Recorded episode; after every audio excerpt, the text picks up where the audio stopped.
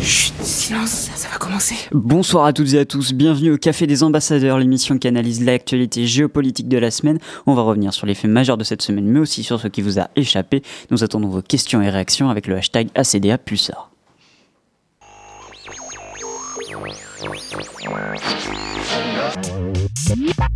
I have a dream that one day We will make America great again. Je m'appelle Denis Mukwege. What we are asking is for a very large amount of our own money back. 同志们、朋友们、女士们、先生们，大家好。 Hâtez-vous, hâtez-vous. Prenez un café avec les ambassadeurs. Et cette semaine, dans l'actualité, un sommet pour rien. C'est dans ces termes que les observateurs et associations ont parlé de la dernière COP25. L'ensemble des dirigeants du monde se sont retrouvés à Madrid pour définir l'ensemble des objectifs chiffrés et contraignants. Résultat, aucun accord, aucune mesure, juste une invitation aux Pays-Bas à faire des efforts. Ce sommet aura été l'occasion d'entendre des peuples indigènes en première ligne face au réchauffement climatique et des jeunes militants pour qui le futur rime avec inquiétude.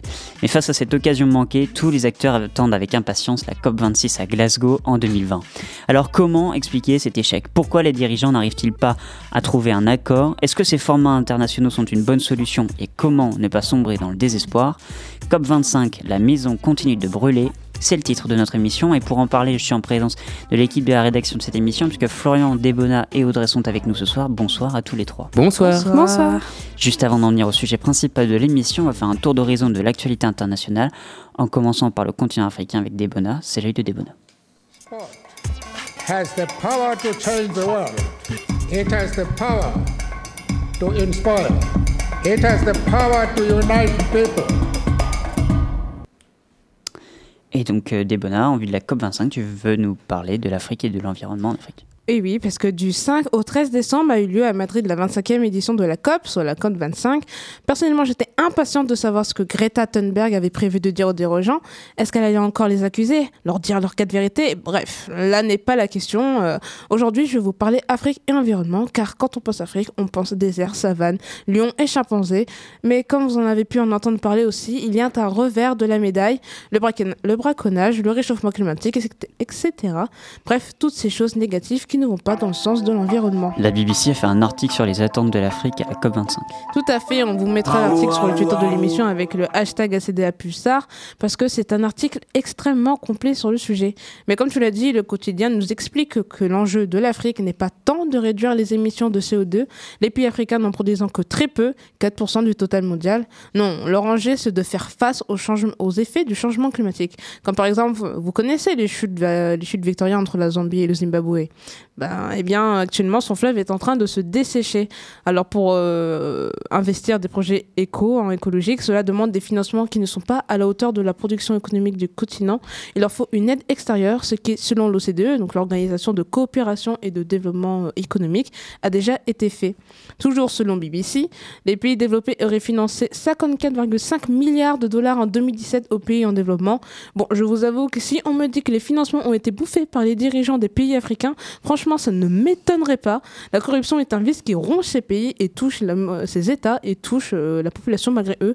Mais là encore, ce n'est pas le propos. Il y a d'autres problèmes qui s'ajoutent à ça, comme la hausse démographique. C'est vrai, la démographie est un problème dans les pays en voie de développement et c'est déjà le cas en Inde parce que ça ne fait qu'amplifier la situation de pauvreté que subissent ces pays. Et d'ailleurs, la question démographique devient de plus en plus centrale dans les parlements de certains pays. Mais pour autant, on ne peut pas réellement dire que ce soit un- l'un des problèmes majeurs des sociétés africaines. La Chine a bien 1,4 milliard d'habitants et pour autant, c'est la première puissance économique mondiale. Sachant que l'Afrique est le continent le plus jeune du monde et donc avec une main-d'œuvre importante, le problème ne vient pas réellement de là. Et quelles solutions faudrait-il leur apporter dans ce cas-là? Ben, bonne question. On n'est pas devins ni des spécialistes de l'économie et du fonctionnement d'un État, bien que nous possédons quand même quelques notions sans vouloir nous vanter. Euh, mais on ne peut rien apporter, hein, si ce n'est que ces pays-là intègrent leur culture et les besoins environnementaux, c'est-à-dire qu'ils adaptent leurs besoins en fonction du climat de leur pays. D'autres demandent à ce que les pays pollueurs euh, leur, euh, doivent réparer leurs fautes. C'était le cas de la tribune dans Jeune Afrique qui est parue au début du mois. Parce que oui, il est bien simple de demander au gouvernement africain de changer leur manière de diriger si on sait que le vrai problème ne vient pas tant de chez eux, mais plus de chez nous quand même, les, explo- les exploitations des ressources premières, euh, comme euh, le pétrole ou le bois, qui réduit encore plus la taille des forêts. Encore en début septembre, le deuxième poumon vert de la Terre situé en RDC a brûlé, ce qui montre que la situation est inquiétante. Les journalistes du journal veulent que les États pollueurs montrent l'exemple, comme ils le disent. La question économique ne règle que la surface du problème. Pour autant, on ne peut ignorer qu'investir dans des projets à long terme qui prendraient en compte les besoins d'aujourd'hui et ceux de demain pour les générations futures doivent être le but prioritaire désormais. Et si encore on peut parler de l'Afrique, les îles aussi sont touchées et sont plus fragilisées face aux phénomènes climatiques, ce qui implique de nouvelles lois, hein, je pense, quant aux réfugiés climatiques que cela produira. Ainsi, j'en viens à une question. Faut-il encore compter sur les pays développés pour régler ces problèmes climatiques? Florian et Audrey, est-ce que vous avez une réponse à apporter à des bonheurs Florian, vas-y. Moi, j'ai. Oui, c'est bon? Oui, Moi, bon. j'ai juste. Moi, j'ai juste une question. En fait, genre, j'ai du mal à comprendre qu'on donne de l'argent aussi aux pays africains. Comme tu dis, genre, on sait que ça a tendance à, à partir dans les poches des, des, des dirigeants. clairement.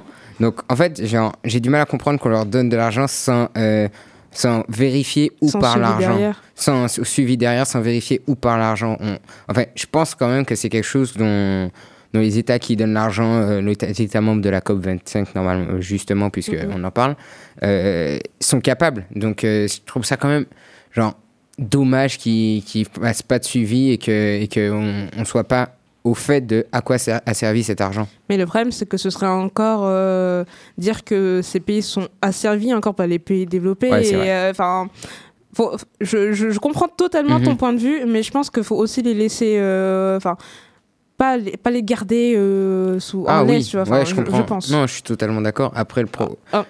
Vas-y. En même temps, c'est vrai, je pense que, est-ce qu'il faudra instaurer une sorte de, de, de police entre guillemets ou pour qu'on vérifie que, pour vérifier que les pays euh, respectent bien les quotas qui, qui sont demandés Je pense que justement, ça, ça ferait plus l'effet inverse que ce qui est, euh, ce qui est demandé. Ouais, t'as raison, c'est compliqué. Et puis surtout, euh, ben, oui, c'est clair que j'avais pas pensé à ça, mais il pourrait tr- très clairement dire que encore une fois, on, on les surveille trop et tout, ce qui, est, ce qui est à fait, on les surveille beaucoup, mais, mais du coup, c'est chiant parce qu'en fait, il faudrait que ce soit eux qui aient une police interne qui gère ça, ça. mais du coup, cette police serait mise en place par le gouvernement et ce serait. Ah, c'est compliqué. Eh oui. Tu dis qu'il faudrait que la- les États africains s'affranchissent de l'argent que donnent les pays euh, développés ou occidentaux? Ou, euh, Alors non, je dis pas ça. Au contraire, justement, c'est bien que, que les pays occidentaux donnent une aide financière à ces pays-là. La seule chose, c'est que ce soit bien utilisé de, de leur part et de leur côté. Et ça revient à la question de, enfin, la question de, de Florian, qui est euh, bien si, par euh, les pays africains Oui, voilà. D'accord. S'il faut que ce soit bien utilisé par les pays africains, oui. Florian, vas-y. Et puis au-delà de ça, genre, euh, ils ont pas à s'en affran- ils en ont besoin, genre, ils ont pas à s'en affranchir. Et au contraire, genre, les pays qui, moi, je trouve ça plutôt assez normal que les pays qui sont les plus gros pollueurs Mm, mm. aident les, les plus petits qui peuvent pas s'en sortir euh, Et sur ce et niveau-là qui subissent et qui le subissent plus, euh, à, à s'en sortir justement. Ouais. Mais euh... ouais, non, je sais plus ce que je voulais dire, mais Quand on, quand on pense à l'Afrique, on pense évidemment aussi au, au manque de démocratie oui. dans certains États. Et tu parlais justement de la corruption. Est-ce que tu as des exemples de, de, de, de, de- de chefs d'État, de dirigeants qui auraient pu utiliser ces, euh, ces fonds-là, alloués par l'OCDE, Hmm. à, euh, à des fins personnelles, justement Alors, j'ai pas d'exemple qui me vient en tête du tout. tu, par- tu Après, parles de, de la RDC. Euh, Mm. Est-ce que tu sais si euh, ce qui a été fait des, des fonds qui, ont- qui leur ont été accordés? Absolument pas. J'ai absolument pas Ouais. poussé mes recherches jusque-là. Le truc, c'est que je pense vraiment que pas grand monde le sait parce que il- les fonds sont donnés pour que, que soient mises en place des, des actions, en fait, des actions, des plans écologie, on va Mhm. dire, entre guillemets. Mais, euh, mais maintenant, je pense pas, je pense vraiment pas que qu'il y ait un suivi et c'est ce qu'on disait et c'est ce qui est dommage qu'il y ait un suivi assez Après, euh, important pour dire ce qui a été fait cet après argent. à savoir aussi où est-ce que les pays africains placent la priorité Mhm. des aides financières. Peut-être que pour eux, justement, la question écologique n'est pas la question prioritaire pour eux, parce que justement, ils veulent copier un modèle occidental et donc euh, pensent plus au progrès, au développement économique, que plus euh, à l'idée d'un progrès économique basé sur, euh, sur l'écologie. Ouais. Est-ce que les populations euh, africaines sont aussi euh, sont autant euh, autant conscientes, autant à l'affût de, des questions écologiques que les populations européennes, par exemple? Euh, la question est de savoir aussi si les populations sont aussi intéressées par les questions qui... Ou euh, informées. oui, voilà, ou totalement informées par les questions écologiques. Est-ce que justement aussi c'est pas leur priorité? Et- Moi, je ouais. pense que. En fait, je pense vraiment que si on part euh, sur les côtes où. En fait, je pense qu'ils s'en rendent compte des problèmes, euh, des changements, euh, des changements climatiques. Genre, nous même, Parce on s'en rend oui. compte. euh, parce qu'ils le subissent en parce qu'ils le subissent. Maintenant, à savoir si entre les populations et les, et les, hum, et les dirigeants de ces Les populations, euh, lesquels, la voix desquels est la plus importante. Et moi, je pense que c'est la voix des dirigeants. Et eux, ils veulent développer le pays sur, une sur un plan. Enfin, pour moi, ils ont tendance à vouloir développer le pays sur un plan très. euh, ben, comme les pays développés, on veut faire comme eux pour atteindre le même stade qu'eux. Ce qui est compréhensible, mais ce qui est ben, dans le contexte, dans le contexte écologique actuel, absolument pas la chose à faire, au contraire. Et voilà, mais parce que nous, on, on se permet, on- nous, on se permet de critiquer parce que justement, on fait partie de ces pays occidentaux. Le Ouais. truc, c'est qu'on n'a pas les mêmes euh, objectifs prioritaires qu'eux. Ah, ben, clairement. Et euh, effectivement, nous, on va plus voir le côté écologique parce qu'on bah, on, on est en train de, Mhm. de, de payer les pots cassés de, Mhm. des productions de- d'avant, alors que eux, c'est pas du tout le cas. Florian Et oui, et, et ce serait totalement genre euh, déplacé. En même temps, je Oui. trouve aussi que ce serait déplacé de leur Mhm. dire genre vous développez pas, euh, faites comme nous on a besoin parce que maintenant Restez nous on a foutu la merde. ouais, voilà. Nous on a foutu la merde, maintenant il faut nous sauver, ok Donc oui, ça Non, serait oui. déplacé maintenant. Ce serait euh, totalement égoïste. Maintenant le truc c'est que les faits est que s'ils s'ils le font pas et si nous on change pas non plus, euh, ben va y avoir un problème. Mais aussi le fait que eux ils voient que nous on change pas trop, ça les incite pas non plus à changer. On reviendra sur la question africaine tout à l'heure euh, dans le- notre discussion autour de la COP25. On va changer de continent en attendant, direction l'Asie avec Audrey. Salut d'Audrey.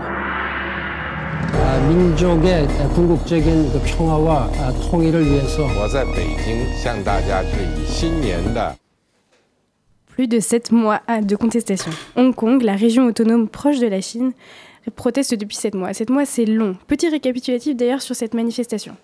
Tout a commencé avec le projet de loi de la chef de l'exécutif Carrie Lam. Son projet constituait à vouloir extrader vers la Chine les personnes qui avaient fui à Hong Kong, c'est-à-dire les opposants du Parti communiste chinois, à sa politique ou à ses actions, etc. etc. Loi qui n'a pas du tout plu à la population hongkongaise en juin dernier. Par conséquent, ils ont marché tout de blanc vêtus dans les rues. Mais ça n'a pas suffi tout de suite. Après plusieurs semaines, Carrie Lam a retiré son projet de loi. Mais les manifestations n'ont pas cessé. Pourquoi? Eh bien parce que la chef de l'exécutif est pro-Chine, tandis que le peuple est plus démocrate. Donc cette opposition entre le peuple démocrate et les pro-Pékin a engendré des ont engendré des manifestations plus violentes cette fois. Carrie Lam a donc exhumé des vieilles lois du 19e siècle qui interdisaient les masques dans les manifestations au temps de l'époque coloniale britannique. L'exhuma- L'exhumation de la loi n'était pas, à mon humble avis, la meilleure des solutions. Bon, ça n'a pas raté, la situation s'est envenimée. Des pavés sont arrachés. Rappelez-vous, il y a quelques temps, je vous donnais même la panoplie du parfait protestant avec le masque, les gants, etc. Début novembre, Alex Shaw, un Hongkongais, avait été emporté à l'hôpital. Cet étudiant manifestait avec les autres et la raison de sa blessure reste inconnue, même si on sait que les pompiers ont été bloqués par la police. Donc de nombreuses manifestations pacifiques qui sont passées à des manifestations plus violentes. Des manifestations qui ont eu lieu aussi contre les violences policières. Pour l'anecdote, un policier lors d'une manifestation avait tiré à balles réelles pour disperser la foule. Oh, Tout ce qu'on aime, on adore. Ce qui, de- ce qui devrait faire plaisir à Zineb El Razaoui qui appelait à faire pareil en France. Le 25 novembre dernier, les Hongkongais ont été appelés à aller voter. Devinez quoi Des files d'attente interminables pour une élection de conseil de district. 71% de participation, c'est un record selon la commission électorale de la région. L'élection en soi n'est pas importante, mais la symbolique y est. Car devinez quoi Le camp pro-démocratie a écrasé le camp de Carrie Lam. Bon, quand je dis écrasé, c'est vraiment écrasé. 17 conseils de district sont pro-démocratie sur 18. Elle a donc déclaré qu'elle écouterait humblement les citoyens après la révélation des premiers résultats partiels. En même temps, est-ce qu'elle a le choix? Je ne crois pas. Dimanche dernier, 800 000 personnes ont manifesté sans incident dans la ville. Sur sept mois de l'affluence ne faiblit pas. Des appels à la démission de Carrie ont été évoqués par les protestants. Et sur le plan de la communauté internationale, ça donne quoi? Bah déjà, on peut ranger le quai des droits de l'homme dans un tiroir bien au fond du tiroir. la Chine principale intéressée par le projet de loi a déplacé... euh, cour- euh, je vais y arriver. La Chine principale intéressée par le projet a déplacé courant juillet-août une partie de ses forces armées aux frontières de la région hongkongaise. Donc bon, si ça dérape, vous inquiétez pas, tonton Xi Jinping est là pour remettre dans le droit chemin Hong Kong. De toute façon, selon les médias chinois, les médias occidentaux donnent une mauvaise version de la situation. Hier, Carrie Lam et lui se voulaient rassurants lors d'une réunion, Pékin réaffirmant son soutien indéfectible à la chef de l'exécutif. Le gouvernement central reconnaît pleinement le courage et le sens des responsabilités dont vous avez fait preuve au cours de cette période peu commune pour Hong Kong, a déclaré le président chinois. Encore un message empli de, de positivité, hein, disons. euh. De toute façon, lors de l'anniversaire des 70 ans de la Chine communiste, il avait appelé à une réunion de la Chine. Il voulait sûrement dire, et moi personnellement, ça m'a fait penser à ça. Afin de préserver le monde de la dévastation. Afin de rallier tous les peuples à notre nation. Afin d'écraser l'amour et la vérité. Afin d'étendre notre pouvoir jusqu'à la voie lactée. Jessie, James, la Team Rocket, plus rapide que la lumière. rendez-vous tous où ce sera la guerre. Miaus, oui, la guerre. Et voilà ce à quoi ça m'a fait penser. Sauf que je ne pense pas que, comme dans Pokémon, Xi Jinping s'envolera vers d'autres cieux. J'avoue que j'avais pas fait le lien entre Pokémon et, et la géopolitique. Ah ouais, elle était, elle était tordue celle-là. hein. Ah, J'adore. Brillant, ouais. Alors peut-être, on va refermer la parenthèse euh, J'adore. Team Rocket, Miaous et, et tout ça. Euh, juste, euh, est-ce qu'il il y, y a Hong Kong qui est effectivement un cas un petit peu important euh, En Chine, et qui est un, un cas un petit peu particulier, il y a aussi Taïwan. Euh, le gouvernement chinois est aussi euh, très, euh, très opposé à, l'ouverture démocratique de Taïwan. Est-ce que ça va pas renforcer la position de Taïwan quand il voit ce qui se passe à Hong Kong juste à côté? Bah après, Taïwan, dans son sens, enfin, Taïwan accueille déjà pas mal d'opposants politiques à la Chine, etc. Donc dans le sens où elle accueille déjà une grosse partie, on va dire des réfugiés, mais en quelque sorte des réfugiés politiques de Chine. Donc est-ce que ça va renforcer sa position? Il y a de fortes chances dans le sens où elle voit que même Hong Kong, qui est quand même à l'intérieur de la Chine, hein, on va pas se mentir, qui est une région autonome à l'intérieur de la Chine, C'est une presqu'île, c'est ça? Euh, oui, en quelque Oh, sorte. oui, enfin, géographiquement à peu près. Il y en a une partie qui est une presqu'île. Et, euh, et oui, Hong Kong euh, est dans la Chine et elle arrive quand même à s'imposer en montrant que même si c'est que un conseil de district, hein, clairement c'est un- une sorte de mini conseil municipal, euh, ils ont quand même réussi à montrer que bah, ils sont là. Ils ont quand même voté euh, à 100, euh, presque 100%, hein, quand même 17 conseils de district euh, pro-démocrates euh, qu'ils étaient présents. Et c'est vrai que Taïwan, dans sa position qui est quant à elle sur une île, risque aussi d'utiliser Hong Kong comme moyen de, de renforcer son autorité et son autonomie. Tu parles de Xi Jinping qui euh, réaffirme son soutien à Carrie Lam. Est-ce que ça a fait débat dans le parti euh, communiste? Est-ce qu'il y a des gens du parti communiste qui se sont dit que il valait mieux euh, la remplacer, la virer ou, mener une autre position Tu parlais justement d'une intervention avec euh, armée. Est-ce qu'il y, a- eu des, politiques euh, à Pékin qui ont dit euh, il faut y aller? Bah, le ministre de l'Intérieur qu'elle a rencontré hier n'était pas euh, là aussi en bah, on l'a aussi encensé hein, clairement j'ai pas mis toutes les toutes les citations euh, des beaux journaux en disant que oui Carrie Lam elle avait fait que des choses bien euh, qu'elle arrivait à maintenir Hong Kong malgré la pression et les manifestations que c'était pas facile mais bon quand même elle, elle gérait bien Elle Non. est gentille, Carrie. Ouais, elle est gentille. Et euh, non, en fait, au niveau chinois, vraiment, ce qui va poser problème, ça va être euh, bah, donc les manifestants pro-démocratie qui sont donc euh, contre la Chine et euh, la vision très occidentale euh, de- du traitement de, de cette affaire, dans le sens où les médias chinois ne traitent pas du tout de la même manière cette, ces manifestations et ces, ces grèves. Les médias hongkongais, ils la traitent comment? Un peu plus comme nous en Occident. Même si ça va être un peu plus sec, dans le sens où on va retrouver des informations qui vont vraiment. Enfin, des, des reportages et tout qui vont être très orientés Mm. pro-démocratie et d'autres euh, qui vont être plus dans le pouvoir de Carrie Lam vont être donc plus euh, pro-Chine. Ok, on va marquer une courte pause dans cette émission avec Aoud de l'UIPK et on revient juste après.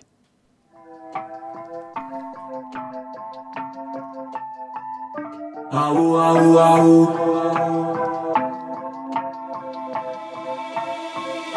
Aou, aou, aou. Tous mes rêves dans la trappe cœur. Qu'est-ce que je fais encore dans ce club? Et qu'est-ce que vous me voulez? J'ai la sincérité d'un acteur. Je te ferai plus de mal que de peur.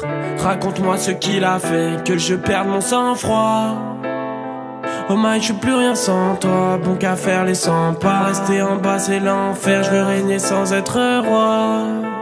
Fut un temps, je rêvais d'être là. Mais je suis solo à ma table. Sous l'eau, j'étais un bâtard.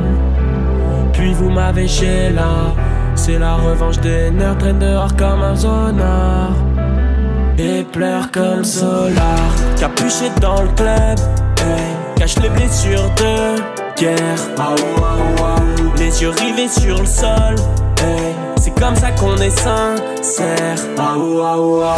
Capuché dans le club. hey. Cache les blessures Waouh, waouh, waouh. Les yeux rivés sur le sol. C'est comme ça qu'on est sincère. J'ai fait des croix sur la carte. Où je suis, j'ai froid, mais je veux pas partir. Le club ferme dans un quart d'heure. Je redeviens moi-même à la sortie. Pourquoi personne n'a su répondre C'est comme le tonnerre que les basses grondent En pleine valse des ondes, c'est surnaturel, tout est sombre. On se dit que le cœur a ses raisons, j'ai son ADN sous les ongles. Je mets la capuche, tire le cordon, je suis au fond du club. Et c'est pas qu'une question de time. Si tu t'en vas, je suis dans l'ivresse, je suis dans l'invraisemblable. Et c'est pas qu'une question de time. Si tu t'en je suis dans l'ivresse, si loin du vrai monde. Capuché dans le club, cache les blessures de guerre. Les yeux rivés sur le sol, c'est comme ça qu'on est sincère. Ah. Capuché dans le club, cache les blessures de guerre.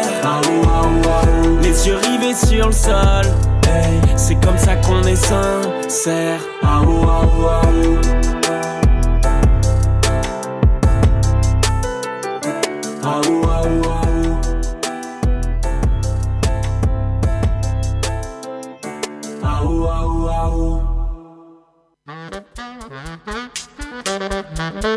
Bah, un De retour au Café des ambassadeurs pour parler de la COP25 qui a eu lieu ce week-end à Madrid.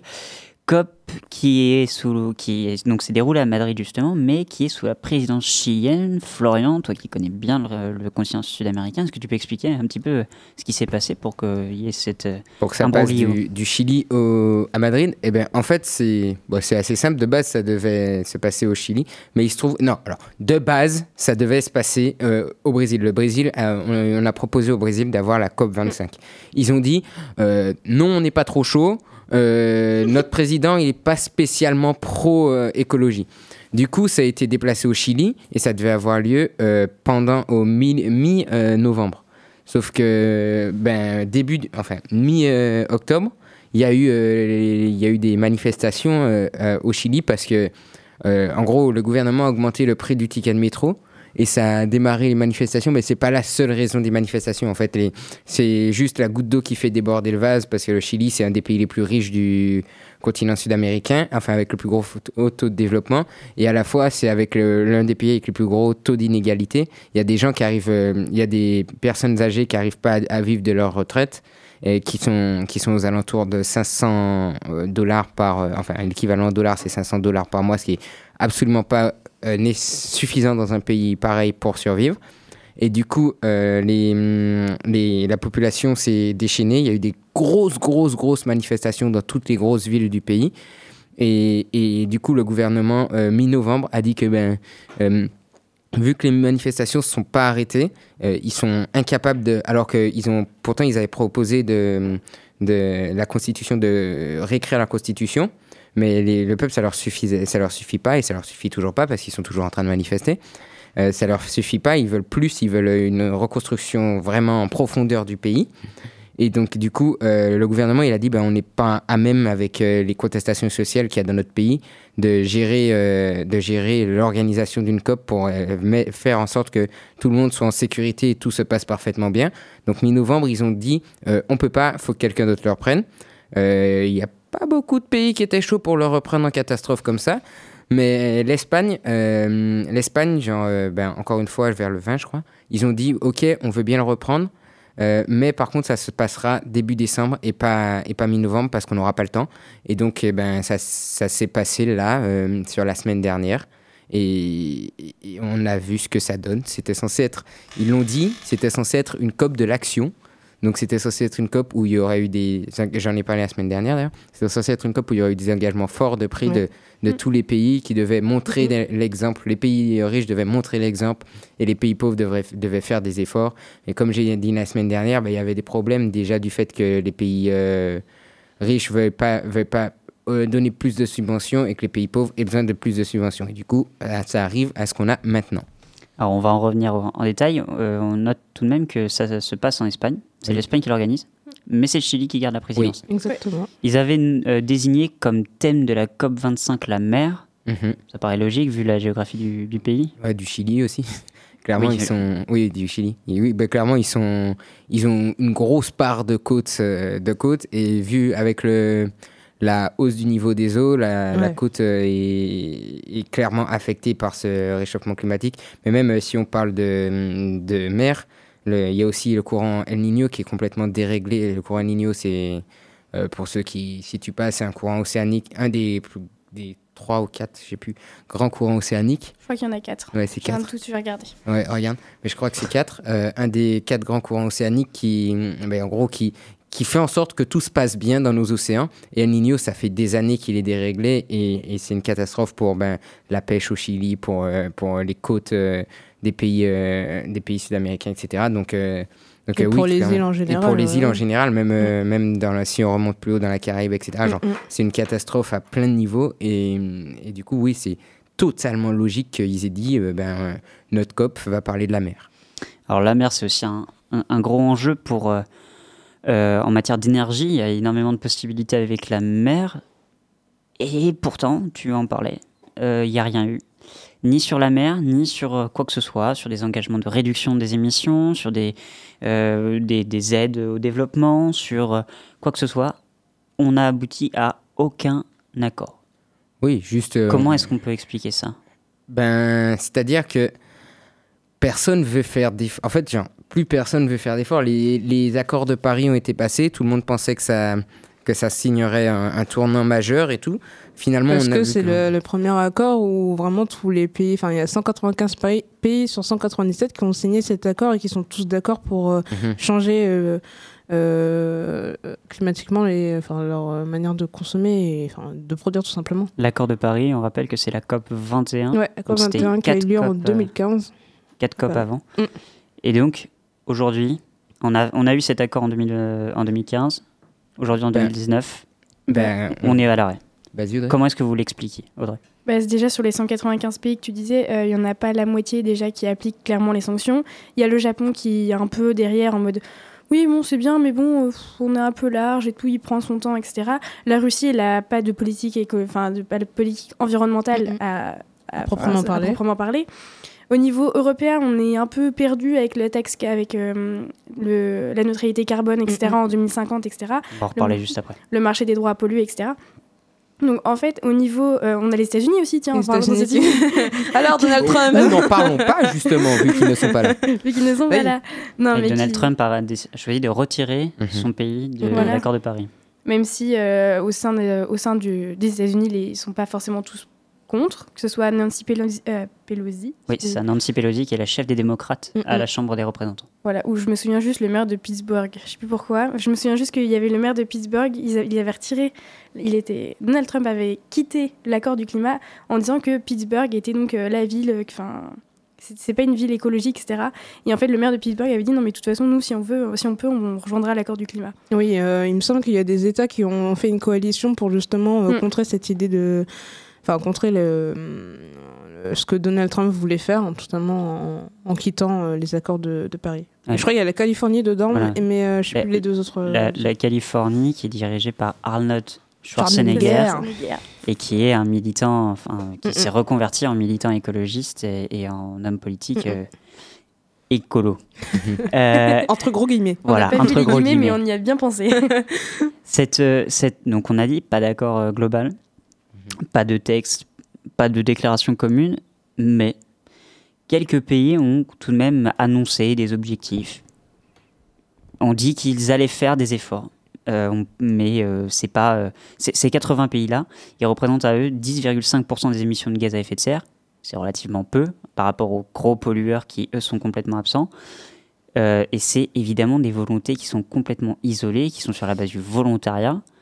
Qu'est-ce qu'il faudrait pour embarquer tout le monde, selon vous? Qu'est-ce qui, qu'est-ce qui manque pour que des gros pays comme euh, les États-Unis, on en parlait juste avant, comme le Brésil, qui avait refusé la COP, comme l'Australie ou la Chine, euh, emboîtent le pas? Bah, déjà, éviter d'élire Audrey. des climato-sceptiques euh, au pouvoir. Ça peut aider, ça peut aider. Après, euh, Je pense, je pense que ça peut aider. Parce que là, Jair Bolsonaro est un climato-sceptique, il est au pouvoir. euh, que ce soit le cas de Donald Trump aussi. Non.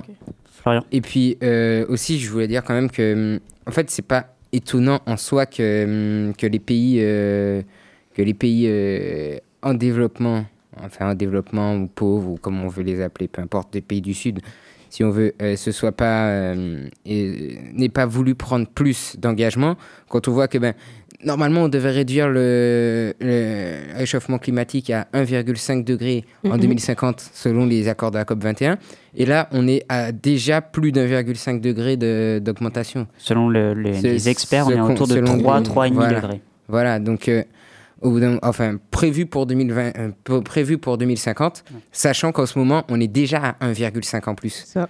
Donc euh, donc à un moment donné, genre on peut pas euh, toujours penser que les gens vont vouloir euh, que d'autres pays vont vouloir agir s'ils n'ont pas l'impression que nous on agisse. Et c'est ce qu'ils ont dit c'est que euh, beaucoup dans ce que je préparais la semaine dernière j'ai lu que beaucoup de pays attendaient que l'Europe euh, montre un message fort de cette fois-ci on va agir et cette fois-ci on va faire quelque chose pour que ça fonctionne même une, Ouais. même une promesse pas, pas forcément genre Ouais, signer mais le quelque problème, chose c'est que Et Bona avec toutes les COP, toutes les COP qui se sont euh, enchaînées, c'est compliqué aussi de demander encore à d'autres pays. Bon bah, euh, faites des promesses encore et on vous suivra. Derrière le problème, je pense que par rapport à ces petits pays-là entre guillemets, c'est que bah ils en ont marre d'attendre parce que bah, Bah oui. comme on a dit tout à l'heure, c'est eux qui subissent en premier les euh, les, les problèmes environnementaux et euh, justement s'ils attendent trop. Euh, c'est justement c'est au moment où, il y aura plus de points de retour que peut-être que les grands pays vont réagir. Le problème c'est que ce sera trop tard. Et justement euh, c'est pour ça que dans un sens ils sont obligés entre guillemets d'agir euh, de leur côté parce que bah ils ont des urgences euh, climatiques qui, qui sont en face d'eux et ils savent que s'ils ne réagissent pas euh, à temps et bah maintenant bah ça va leur tomber ça va leur tomber dessus et il y aura personne pour les aider. Tu parles de cette dualité entre pays pauvres et pays riches. Une petite stat pour étayer ton propos. Les pays du G20, donc c'est les 20 plus grandes puissances industrielles au monde, représentent 80% des émissions de gaz à effet de serre. Bah oui, C'est considérable. C'est même pas étonnant en fait. Mais c'est absolument pas étonnant et c'est et c'est logique puisque c'est les pays les plus développés donc c'est eux qui qui consomment le plus de viande, qui qui produisent le plus de véhicules etc, qui produisent le plus d'à peu près tout ce qui existe sur Terre et qui hum, et qui pompent le plus d'énergie dans les pays plus d'énergie le plus de ressources dans les pays pauvres. Donc euh, qui pauvres ou en développement on s'entend bien là-dessus euh, qui qui ont plus de mal à se développer et du coup qui sont euh, qui peuvent pas forcément ben, heureusement d'ailleurs euh, produire le, le même type de le même type de gaz à effet de serre quoi produire autant. Le problème étant que eux c'est ce qu'ils visent en fait. Genre c'est notre mode de vie qui vise pour la plupart et du coup Tu veux euh, dire que le, mo- le modèle occidental est un modèle de développement pour les pays Ben, en développement C'est un Oui. exemple à suivre. C'est un si exemple vous- encore si à vous- suivre, ouais. d'accord, mais moi, c'est- c'est vraiment ce que j'ai l'impression, c'est que c'est clairement un exemple à suivre pour eux et que c'est un exemple qu'ils suivent quand que, bien même. ouais, ils idéalisent les, Voilà. les pays occidentaux alors Voilà. que bah, en réalité c'est pas c'est pas c'est pas tout beau tout rose quoi. Après, ce modèle, il commence quand même à se, enfin, à se tendre en quelque sorte, où au fur et à mesure, on, on commence à faire des constats sur la réalité cl- clairement de nos exemples. nos Oui, mais est-ce que justement les populations, eux, le, le perçoivent de ce, de ce Ouais. côté-là? Parce que, comme on en a parlé au début de l'émission, tu as la, la vision des- de la population et la vision des dirigeants. Et Mm. si la vision des dirigeants, elle est pro-occidentale, et forcément, les populations, euh, elles vont suivre cette, euh, cette manière-là de voir. Ben oui, parce que c'est comme ça qu'on va les informer à penser que c'est comme ça, c'est ceux voilà. qui doivent atteindre, sans leur parler du, du problème sous-jacent du, du gros gaz à effet de serre euh, relâché, quoi. Et, et ben, on voit ce que ça donne, notamment ben, sur la fonte des glaces et du coup la montée des eaux. Euh, on a un problème. Mais même les, en fait, même les pays euh, qui étaient considérés du Sud et qui sont en développement, mais aussi certains pays du Sud, ils sont touchés. On avait une stat euh, avec Audrey, Ouais. on avait vu. euh, Il y a 8 pays asiatiques qui concentrent plus de 70% des personnes touchées par la montée des eaux. Donc, euh, notamment bah, la Chine, le Bangladesh, l'Inde, l'Indonésie, le Vietnam, le Japon, les Philippines et la Thaïlande. Donc toute l'Asie du Sud-Est. Alors rentrons dans le tas. Vous parlez depuis tout à l'heure des dirigeants, globalement. Euh, soit on élit des climato-sceptiques, comme le disait Audrey, à la tête des grandes puissances mondiales, et qu'il faudra arrêter. Ou alors on est sur des pays en Afrique ou euh, en Asie qui sont des, ou peut-être en Amérique du Sud même, Ouais. qui sont des euh, espèces de démocratures où finalement le, le dirigeant ne, ne suit pas la volonté du peuple et ne fait pas ce ce qu'il y a de mieux pour, le, pour son peuple.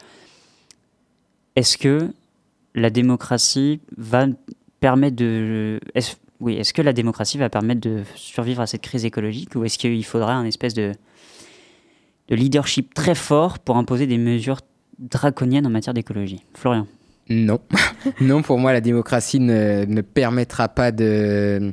C'est pas ça qui permettra de, de, de, tendre vers euh, un- un- une démocratie écologique, on va dire, vers, vers des mesures écologiques, dans le sens où, en fait, c'est toujours la question de comment on informe les gens et de comment euh, les peuples veulent se développer et quelles concessions ils acceptent de faire, tu vois.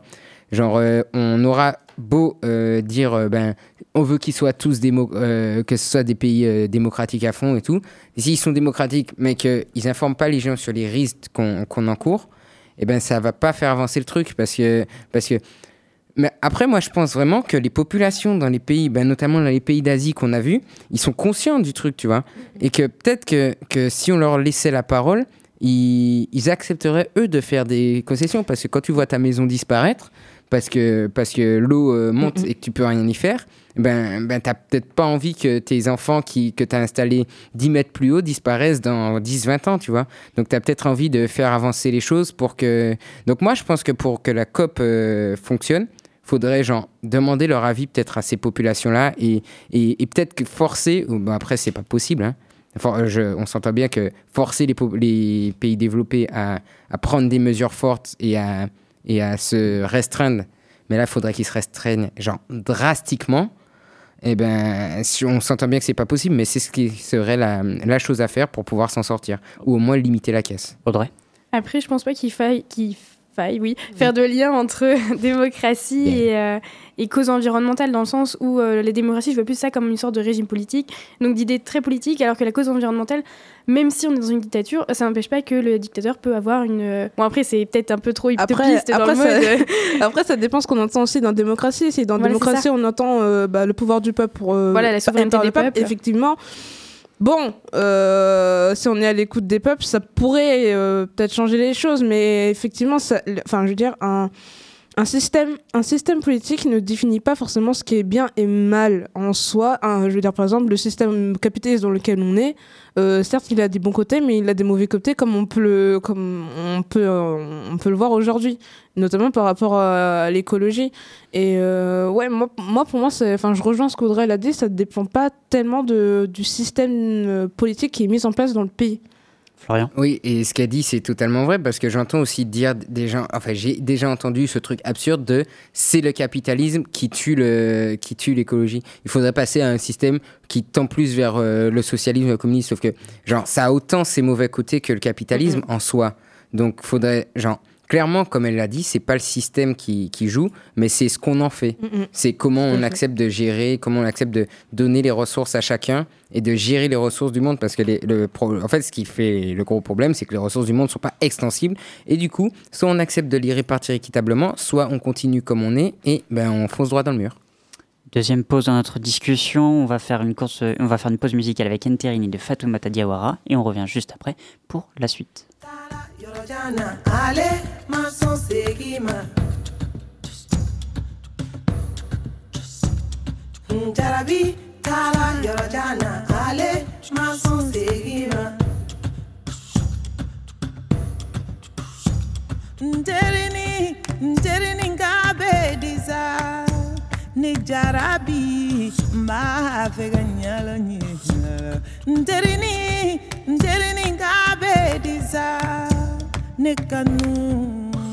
I want to know.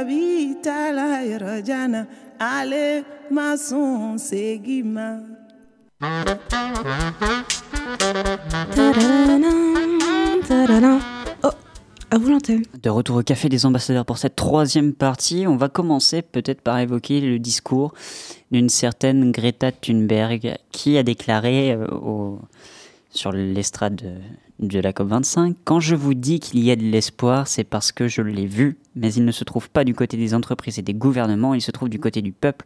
Et elle ajoute Les dirigeants ne ressentent pas ce sentiment d'urgence climatique. Est-ce que vous êtes tous les trois d'accord avec elle? Florian Ils ne le ressentent pas. Maintenant, le problème, c'est que euh, si euh, les entreprises n'agissent pas, enfin, je vois pas trop d'espoir, moi. Personnellement, je vois. Je, je comprends ce qu'elle dit, mais je vois pas trop d'espoir dans le sens où si les entreprises agissent pas, ben vu que c'est elles qui sont parce que on a on entend beaucoup euh, des discours de oui il faut que, que les gens agissent, qu'ils trient, etc. Aucun petit geste n'est un geste inutile, ça je suis d'accord, mais c'est pas le plus important dans la lutte contre le réchauffement climatique. Le plus important, c'est que les entreprises changent parce que c'est elles qui, euh, qui euh, ben, déversent plus de, de, gaz à effet de serre. Et, si elles n'agissent pas, eh ben, eh ben, le peuple aura beau faire ce qu'il veut, eh ben, rien n'avancera. Bonheurs. À moins de créer une euh, seconde révolution française, euh, concrètement, voire euh, révolution mondiale, on peut rien trop y faire. Non, mais euh, je rejoins ce que tu viens de dire dans le sens où le problème, c'est que, enfin, le problème, je sais pas, mais on est construit par rapport aux industries et aux entreprises. Donc, faire toute, toute une production. Entre guillemets, merci Audrey. Désolée. ouais, donc euh, parler de l'environnement sans prendre en compte et en critiquant les entreprises, ce serait euh, justement euh, ignorer le fait que bah, qu'elles- quand même, elles font pas, elles sont- ouais, voilà, qu'elles sont là, alors que bah non, pas du tout. Justement, il faudrait prendre euh, prendre euh, en compte que les entreprises sont là et qu'elles justement c'est pas elles que devraient euh, devraient avoir tous ces changements. Après, je pourrais Enfin, je, je veux pas faire une critique de Greta Thunberg, mais ça rejoint un peu ce que tu as dit aussi, euh, euh, Florian. C'est bien beau de faire tout, de faire des discours et de, et de dire ce qui est, pas, de ce qui est bien et ce qui est pas bien. Mais il y a les changements qui, qui est derrière. Et le problème, c'est qu'on ne peut pas demander à des entreprises ou à, des États de changer immédiatement leur, leur, euh, leur politique environnementaux, parce que, enfin, environnementale, parce que ça demande des années pour, euh, pour obtenir des résultats. Et je ne sais pas si euh, dans son discours, elle prend en compte justement euh, cette partie-là. Audrey? Non, enfin, ce que je trouve aussi dommage, c'est que elle fait beaucoup de discours. Elle a, elle a quand même organisé un gros mouvement de manifestation. hein. Les vendredis, euh, tous les étudiants sortaient pour la marche pour le climat. hein. Il y en a eu, il y en a eu. Donc c'était la huitième, si je me souviens bien, pour celle du- de Madrid de, de la semaine du week-end du 8, si je me souviens bien, si je me trompe pas de week-end. Huitième manifestation. Euh, huitième marche pour le climat. marche. Et, euh, et en fait, elle a fait beaucoup de marches, etc. Elle avait même été pressentie en quelque sorte pour le prix Nobel de la paix. Ouais. Et c'est pour ça qu'elle n'a pas Mais été c'est pour élue, ça qu'elle mais n'a pas été élue non plus. hein. Elle, elle, elle- certes, elle démocratise en soi la cause écologique, elle fait des gros discours, voilà, etc. Mais en soi, il n'y a pas vraiment d'action derrière. C'est ce qu'on peut un peu lui reprocher d'ailleurs. Elle a été euh, nommée, enfin, elle a été, oui, nommée personne de l'année euh, par le Times. Est-ce que, pardon, mais est-ce qu'elle a quand même 16 ans, 17 ans maintenant, peut-être depuis euh, le début Euh, C'est à une gamine de 17 ans qu'on va reprocher de rien faire Non. Alors, clairement pas. Et, et ce qu'elle fait en soi, genre son action est très bien. C'est elle, c'est grâce à elle qu'il y a eu toutes ces marches pour le climat. Et c'est grâce à elle. Et personne peut critiquer ce qu'elle fait. Euh, moi, ce que je lui reproche pas l'inaction, au contraire, logique qu'elle n'agisse pas, puisque c'est pas elle qui va aller exploser la gueule d'un Ouais. PDG de. Alors, on évite de dire exploser la gueule, Désolé, Florian. désolé, désolé. Mais c'est pas elle qui va aller S'opposer. s'opposer à, à un PDG d'une grande entreprise. Et logique, mais, mais euh, à la fois, c'est c'est dans son discours. Moi, le problème, c'est que. Désolé. le problème que j'ai, c'est avec son discours, dans le sens où, où elle parle du fait que l'espoir vient du peuple.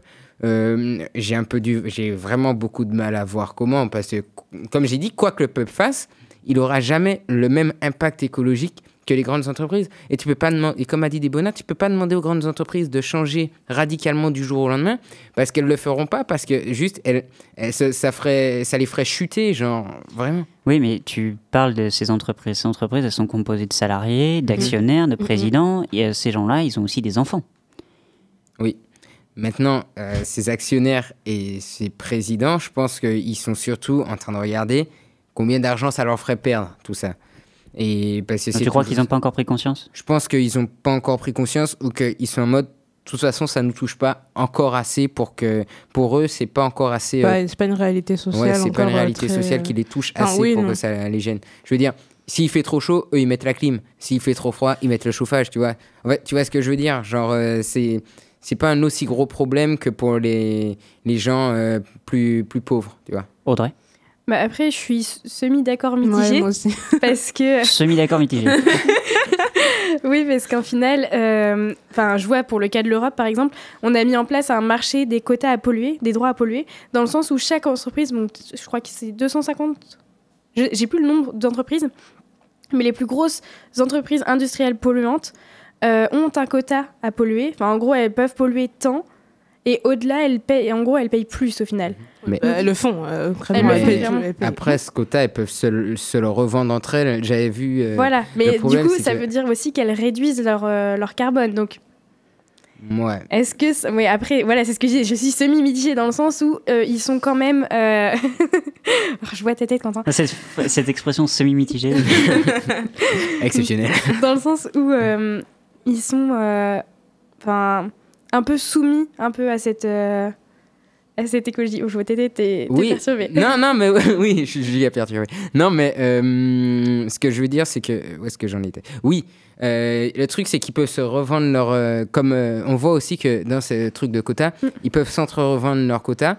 Et j'avais lu un article sur, qui, sur Le Monde, je crois, ou sur, sur France Télévisions, je sais plus trop, qui, qui parlait du fait que, que genre, les grandes entreprises, elles payaient pas tant que ça en plus parce qu'elles rachetaient énormément de quotas à d'autres entreprises. Ouais, mais ça coûte et elles géraient des. Ouais, Dans le principe, si tu rachètes d'autres trucs, ça te fait quand même des coûts supplémentaires. Ouais, ça fait des coûts supplémentaires, mais ça leur coûte moins cher que s'ils donnaient cet argent euh, aux États. Et du coup, c'est un argent qui tombe pas dans les poches de l'État pour, euh, Pour les politiques pour les climatiques. politiques climatiques. Donc c'est toujours ça, c'est que c'est que on tombe pas, on n'arrive pas à retomber sur quelque chose d'utile pour le climat, je trouve. Mm. Et ça, c'est dommage. Il y en a un autre qui s'est exprimé à la tribune de la COP25, c'est Emmanuel Macron qui euh, exhortait les autres pays. Alors c'est bien beau d'exhorter, il faudrait peut-être s'y mettre Macron. Mais bon, Allez. ça se voit que je n'aime pas beaucoup? Non. Non, non, ça se voit pas, ça se voit pas. En tout cas, il a, période électorale. il a, euh, ouais, ça- on s'excuse pour les marcheurs. Euh, il a exhorté les autres pays de- de- d'Europe et du monde de façon générale à faire preuve de courage. Est-ce que c'est une question de courage politique? Si euh, les, réformes ne sont pas faites Est-ce que c'est un manque de courage ou est-ce que c'est c'est- c'est autre chose? C'est peut- peut-être qu'ils ont tout simplement pas les moyens parce qu'ils n'ont pas les- le pouvoir parce que maintenant le pouvoir c'est comme tu le disais Florian, le pouvoir appartient aux entreprises.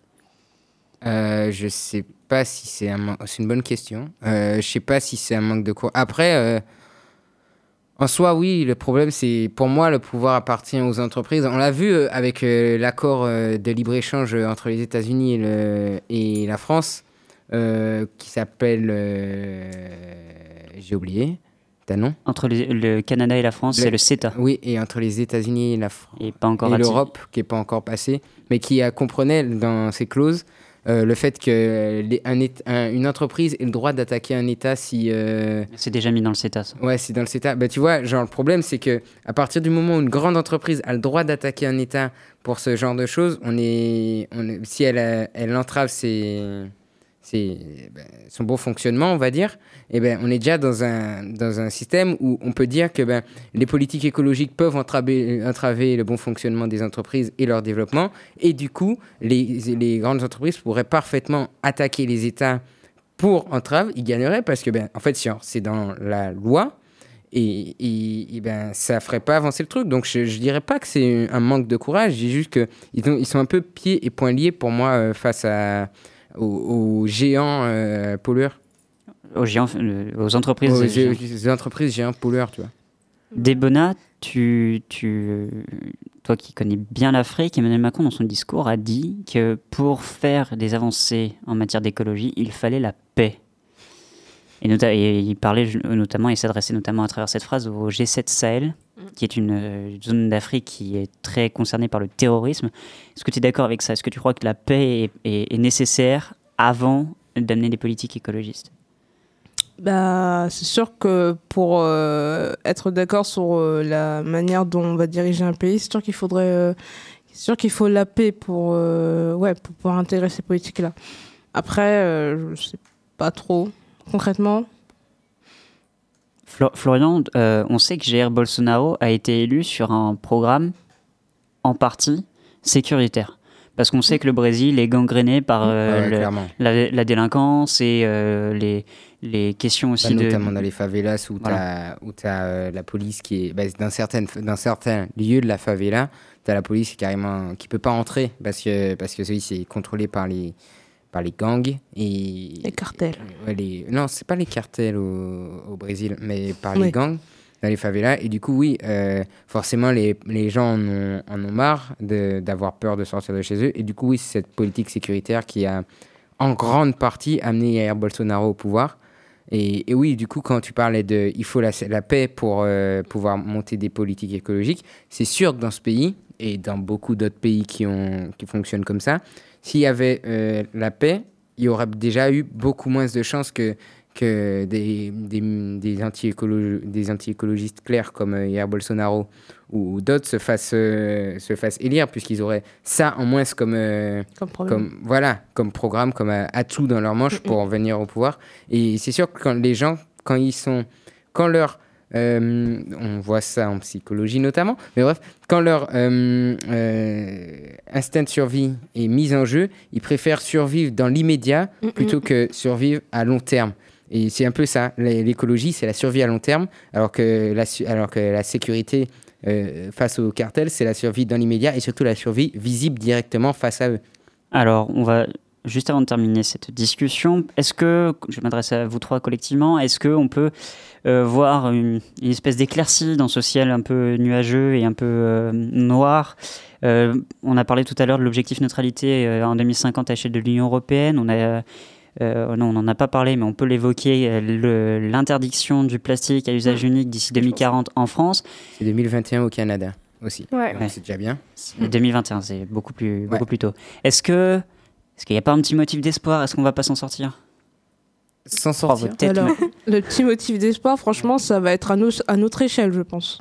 Pas, pas tant que ça à l'échelle euh, étatique, on va dire. Je pense que si déjà nous, de, de, de nos yeux de petits individus euh, de- de- d'État, entre guillemets, on voit qu'il y a des changements par rapport à nos habitudes de consommation, peut-être que... euh, Tu veux dire que les gouvernements ne, ne, ne vont rien faire et que c'est, ça viendra par la population bah, C'est ça? Ça peut venir que par la population pour moi. Si tu- franchement, ouais. si la population. En fait, je pense que si. Le, pour moi, je suis assez pessimiste sur le sujet de l'écologie. Et pour moi, le seul euh, moyen qu'il y ait un véritable changement, c'est clairement que la population se rebelle du fait qu'on leur demande toujours plus d'efforts et qu'ils ne voient pas de- d'efforts de, l'autre côté. Maintenant, se rebelle, c'est, euh, ça causera d'autres problèmes de, de, ben, de guerre, en l'occurrence. Enfin, je vois ça vraiment comme une grosse révolution, tu vois. Sinon, j'ai un peu de mal à voir comment ça pourrait fonctionner. On va laisser Florian déprimer. On va passer au d'actu. C'est les 5 infos à retenir cette semaine. Le shot d'actu, le shot d'actu. Et en 1, c'est la victoire de Boris Johnson au Royaume-Uni. Les conservateurs britanniques ont remporté les élections législatives jeudi dernier et ont obtenu la majorité absolue à la Chambre des communes. Une victoire capitale pour Boris Johnson qui va pouvoir mener à bien son accord sur le Brexit.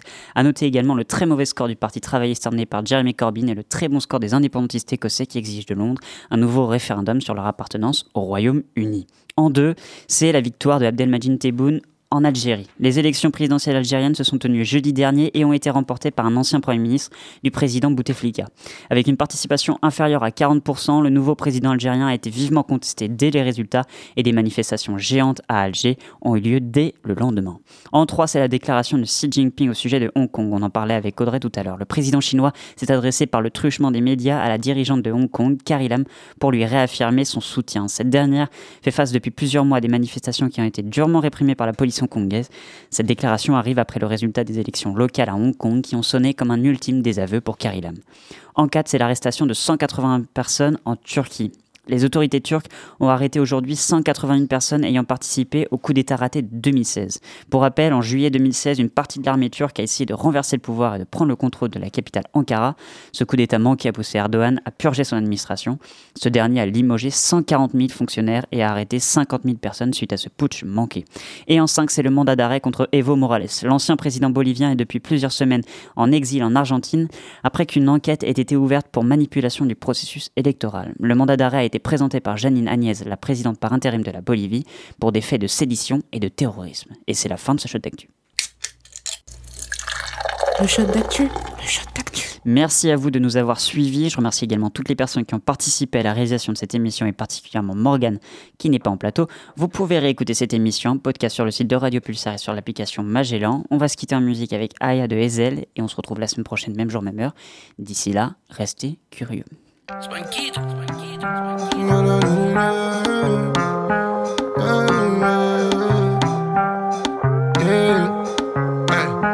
shawty bana baksan Ben de yazsam sana bir laf san yeah. Gel omuzuma yaslan Shawty benimle misin bu akşam Dedi ki götür beni aya aya aya aya oo. Dedim git de kuzaya fire fire fire fire oo. Gelebilsem buraya Hasretinden yana yana yana. Yeah, yeah, yeah, shut down as ik touchdown ben ik Uptown, pull up met die top down, yeah. Bıraksan beni, kalsam geri. Olmaz ya bir sensiz Ey, bu diamonds on your chest like uh, You the best like uh, You the baddest little mother Dit is geen wedstrijd Pull up in die S-line Live your best life Touchdown little mommy Pak the next flight Ya Shawty benimle misin bu akşam Önüne kalbimi serip bıraksam Boynuna pırlantaları taksam Almam pull up girl araba Shawty bana almam baksan Ben de yazsam sana bir laf san yeah. Gel omuzuma yaslan Shawty benimle misin bu akşam yeah. Dedi ki götür beni aya aya aya aya oo.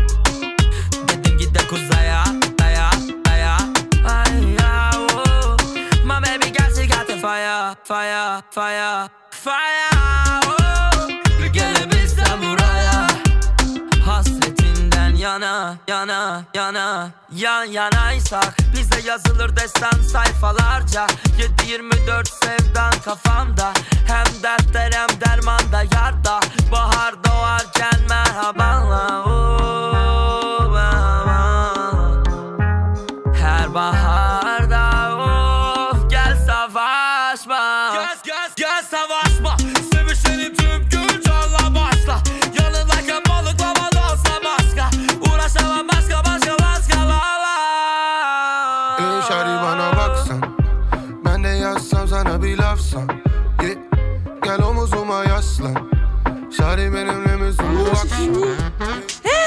rendez-moi le micro Ok, oh bah d'accord.